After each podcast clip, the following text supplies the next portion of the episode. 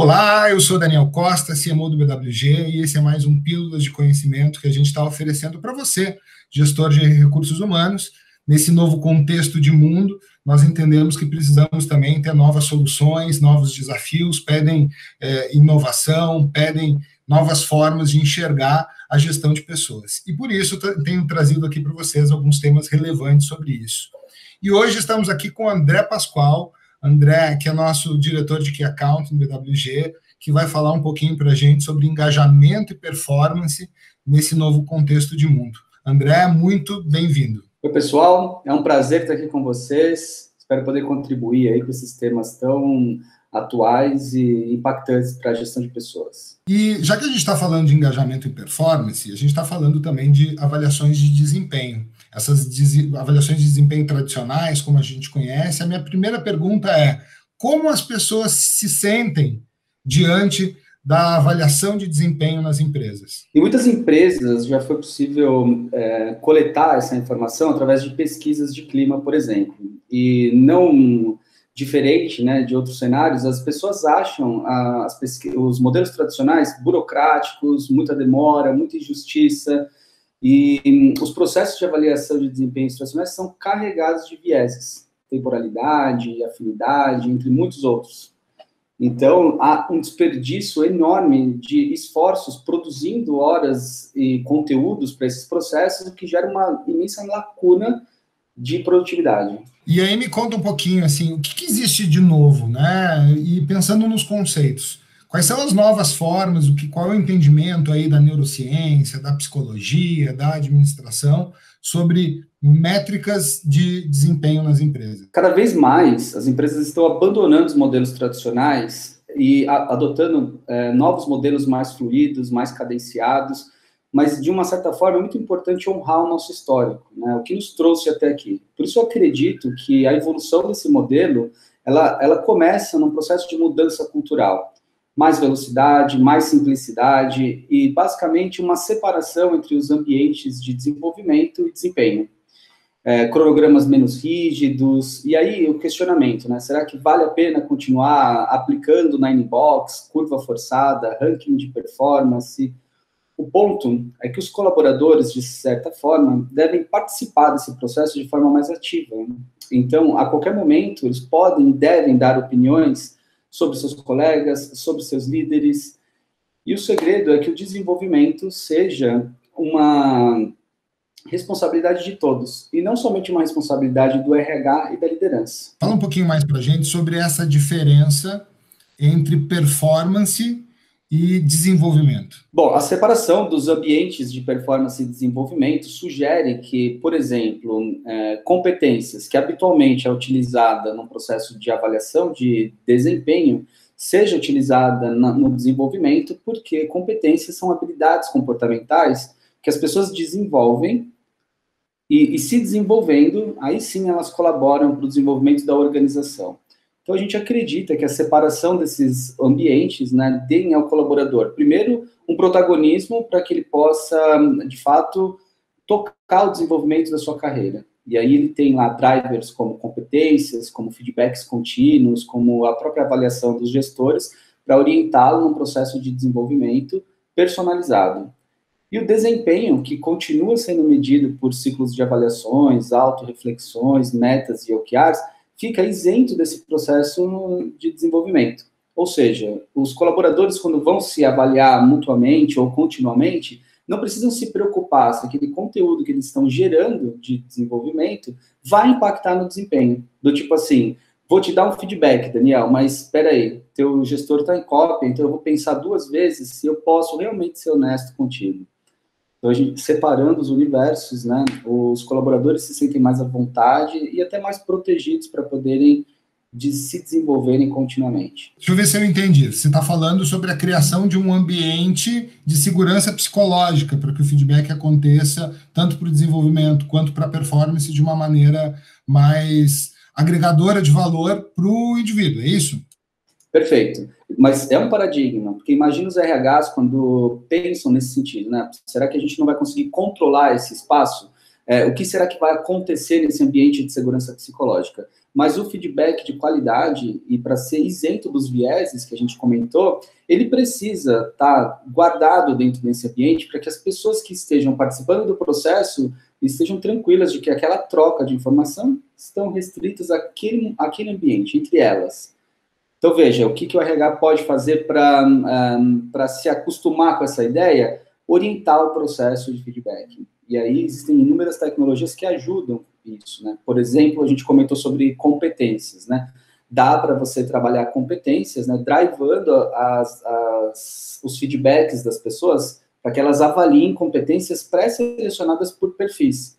E quando você vai para um processo de feedback qualitativo, você também pode trabalhar inúmeros templates com métodos tipo SCI, né, situação, comportamento, impacto, SKS e tantos outros que deixam um pouco mais fechado o escopo de, de dissertação sobre feedback. E já que você falou sobre tecnologia, como a tecnologia pode ajudar nesse contexto? As tecnologias, elas ajudam os RHs a tomarem decisões embasadas em dados.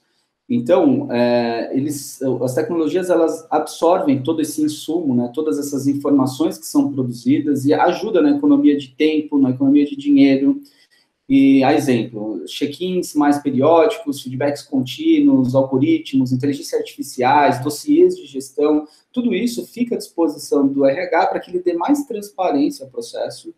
E aí que ele defenda melhor seus orçamentos, subsidie melhor suas lideranças entregue para o colaborador esse novo modelo de avaliação do desempenho e desenvolvimento que tem sido tão almejado pelas pela, pela nova geração de colaboradores. Então, existe solução tecnológica especialista nesse processo de gestão de desenvolvimento e performance? Sim, existem soluções é, hoje, assim, é, é, possível dizer, e também parte de uma curadoria mundial de tecnologia que a gente realiza que existem tecnologias que já trabalham com dados preditivos para ajudar os RHs na previsão né, de turnover, previsão de engajamento, previsão de diversidade e inclusão, de efetividade da liderança, e especificamente quando se fala de avaliação do desempenho e desenvolvimento, tecnologias que ajudam o colaborador a partir de um plano de ação estruturado, né, disponibilizando ali conteúdos, é, transformando as pessoas que são bem avaliadas nos processos de feedback contínuo em multiplicadores do processo de desenvolvimento.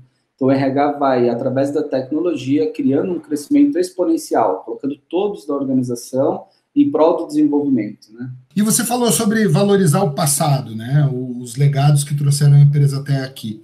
Então me conta um pouquinho como é que funciona esse depara, né? Como é que a empresa sai de um modelo tradicional e vai para esse novo mindset, onde a tecnologia acaba sendo um grande propagador aí do, do da, gestão do desenvolvimento, tanto para o indivíduo quanto para o RH, assim como da performance daquilo que ele entrega. Como é que é esse movimento, como se faz essa migração? Em primeiro lugar, é preciso reconhecer que a transformação digital ela começa no mindset. Então, nesse sentido, é fundamental que os RHs, as lideranças e os colaboradores estejam sensibilizados para uma nova atitude.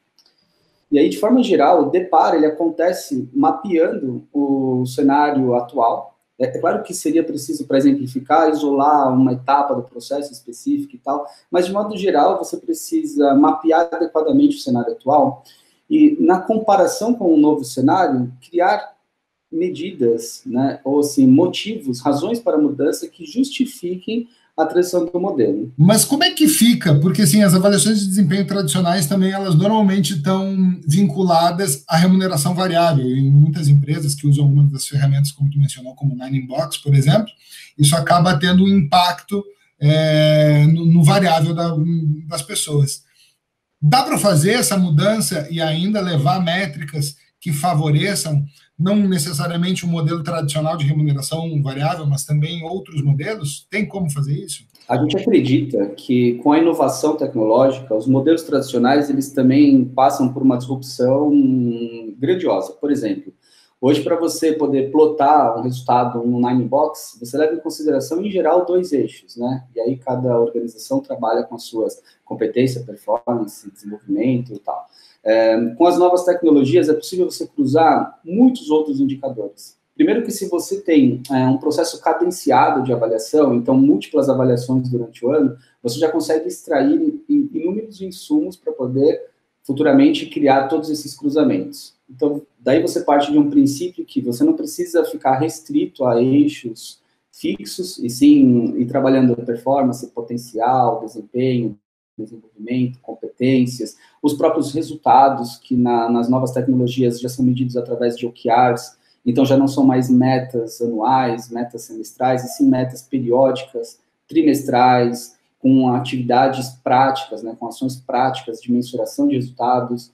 Então, quando você plota tudo isso em um relatório de, de, de performance, né, de, desejando ali atrelar um PLR ou a qualquer outra bonificação, você consegue trazer para a pauta é, outros indicadores produzidos ao longo do ano que vão ponderar essa, esse processo de decisão. Então, a performance que acaba sendo relacionada à remuneração variável, a gente consegue fazer se depara, mas eu quero voltar num ponto, quando tu falou sobre o desenvolvimento, que o colaborador acaba tendo esse processo de desenvolvimento sob gestão dele próprio, né? É algo que, que, que ele se empodera do seu desenvolvimento, através também do apoio dos colegas, superiores, subordinados.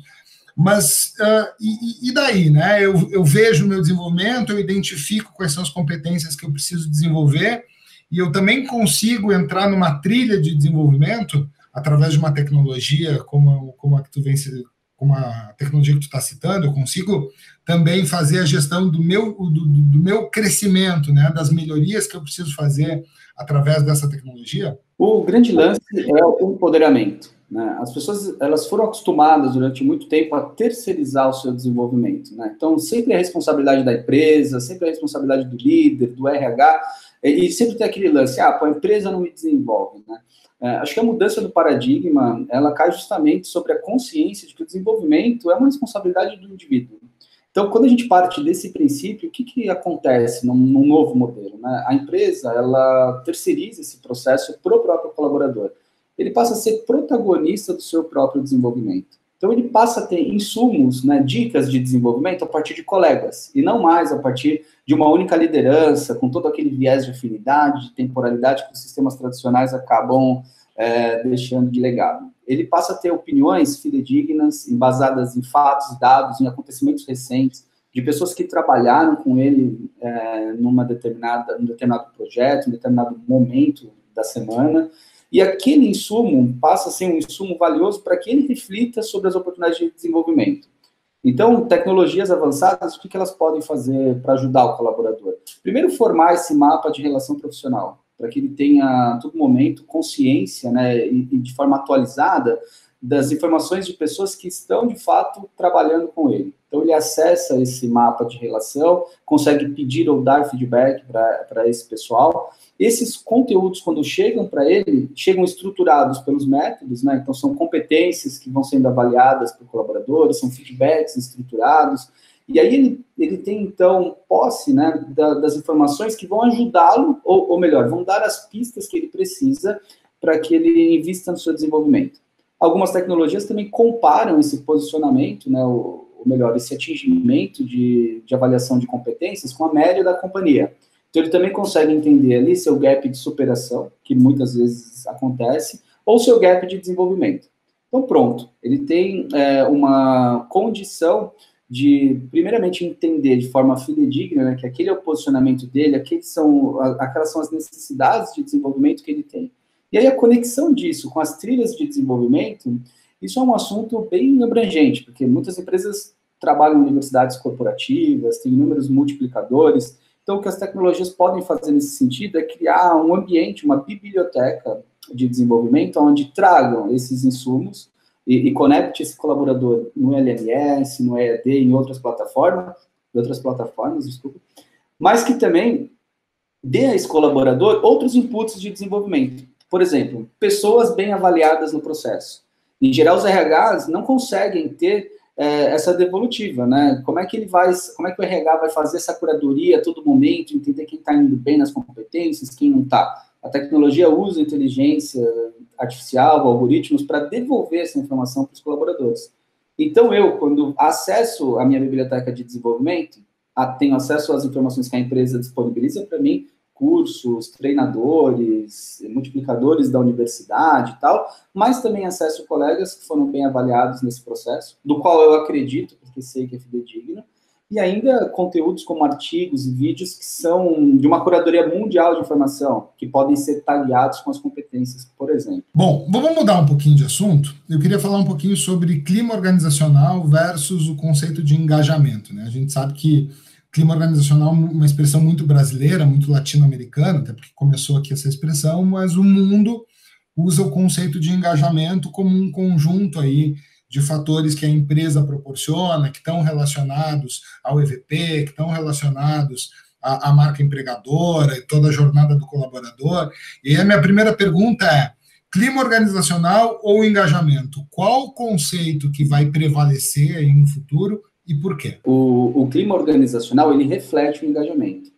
Mas o engajamento, por sua vez, ele corrobora com inúmeros outros indicadores tão relevantes quanto o clima quando você fala de gestão do negócio. Por exemplo, turnover, efetividade das lideranças, diversidade e inclusão e tantos outros indicadores que se agrupam a esses contêm indicativos mensuráveis do engajamento.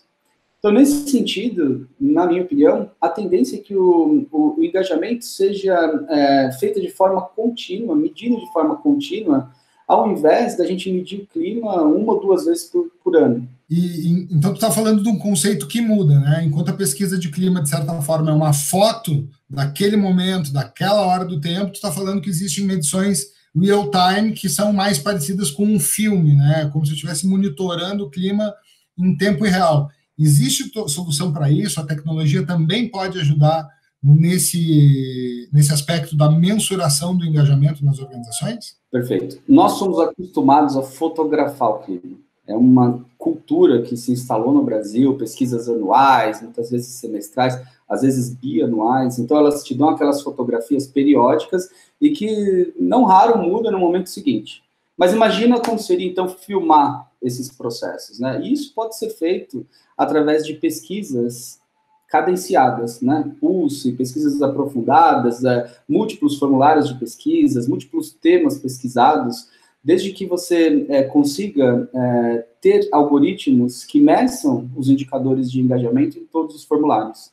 Então, você pode obter mensuração de engajamento numa pesquisa sobre o Covid-19 ou numa pesquisa sobre desligamento do colaborador, por exemplo.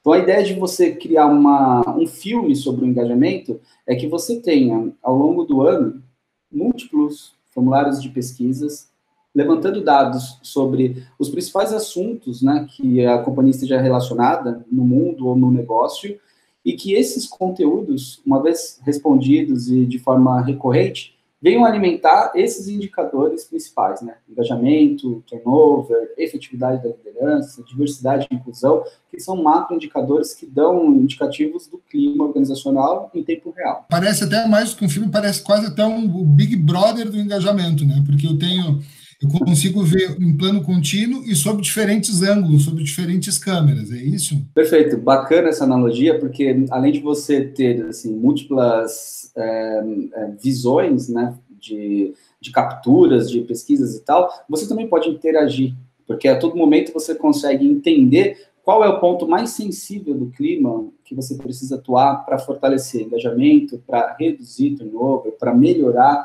a efetividade das lideranças.